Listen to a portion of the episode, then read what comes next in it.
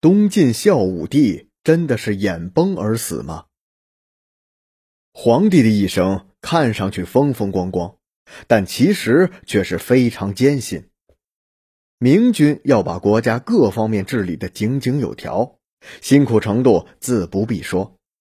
昏君倒是可以对朝政不大上心，但他们的生活同样也好过不到哪儿去。不管是昏君还是明君。每天都必须面对朝政，面对群臣，害怕出现什么做的不好的地方遭到群臣指责，担心外敌进犯，畏惧内部叛乱，这么多可担心、可恐惧的事情，只是因为一旦出现什么问题，所有的箭都朝他们射过来。在这样的重压之下，皇帝每天都过得提心吊胆，怎么可能过得舒服呢？除了繁忙的政务之外，皇帝还得担心被人谋害。死于非命的皇帝数不胜数，被饿死的齐桓公，被老婆气死的魏孝文帝，被毒死的光绪帝。非正常死亡的皇帝不胜枚举，而且很多皇帝甚至在继位之前就已经开始反复遭人暗算。例如明光宗朱常洛。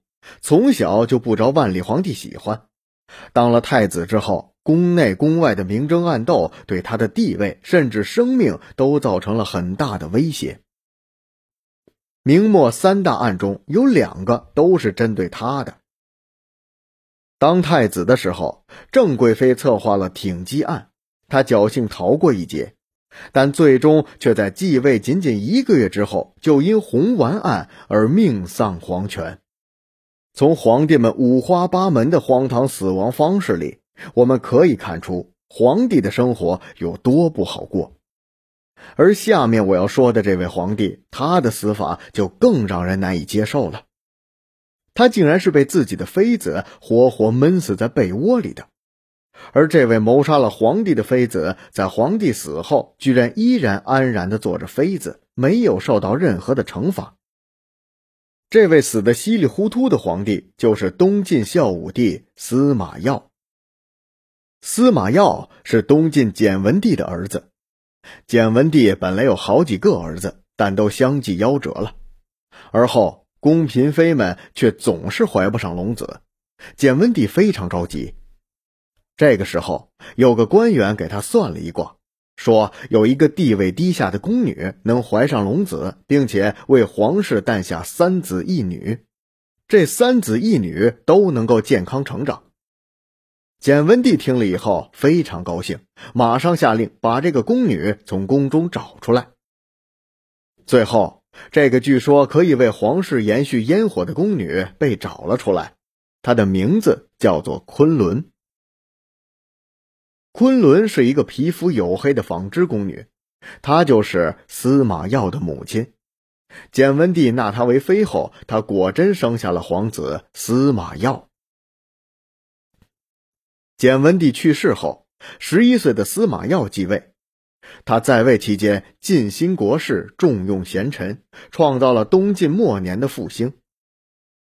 他虽然是个贤明的君主，但却也有一个致命的缺点。那就是嗜酒如命。他的死就是因为酒后的一句戏言。根据《晋书》中的记载，时张贵人有宠，年积散失，帝戏之曰：“汝以年当废矣。”贵人遣怒，向西，帝醉，遂暴崩。相传，公元三百九十六年九月的一个夜晚。司马曜在宫内与宠妃张贵人一起饮酒取乐，酒过几巡之后，司马曜微微有了些醉意，他要求张贵人继续陪饮，但是张贵人却以酒足为由不肯再喝。这时候，司马曜看着身边年轻貌美的宫女，就耍起了酒疯。他告诉张贵人，他年纪渐老，美色已经大不如前。跟这些宫女相比是差远了，并且扬言要废了张贵人，另选新人。这些话深深的刺伤了张贵人，他深信这是司马曜酒后所吐的真言。自得宠以来，从未被如此羞辱过的他，竟然将这些戏言当成了真话。想到自己将来很可能会打入冷宫，甚至会被赐死，张贵人就觉得非常害怕。看着熟睡的司马耀，他顿时起了杀心。他借着不知道从哪儿来的胆量和决心，招来了心腹宫女，让他们搬来几床大被子，将还在睡梦中的司马耀活活给捂死了。可怜的司马耀，只因酒后的一个玩笑，就丢掉了性命。而据说第二天，张贵人居然若无其事的告诉众人，皇帝是在睡梦中眼崩的。而由于朝臣们各怀鬼胎，对于张贵人这样的荒谬说法，居然也没有人提出质疑。